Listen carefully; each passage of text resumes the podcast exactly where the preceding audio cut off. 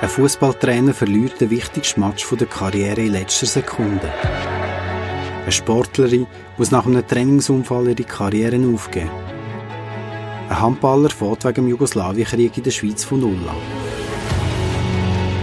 Niederlagen und Verluste gehören zum Sport. Doch was macht Verlieren mit den Menschen? Was passiert mit Athleten in diesem Moment? Und wieso ist man Fan von einer Mannschaft, die nie gönnt? Wir erzählen sechs Geschichten von Niederlagen und den Menschen, die sie erlebt haben. Verlust und Niederlage. Eine Podcast-Serie von der NZZ. Ab dem 16. Dezember auf nzz.ch/podcast, auf Apple Podcasts und Spotify.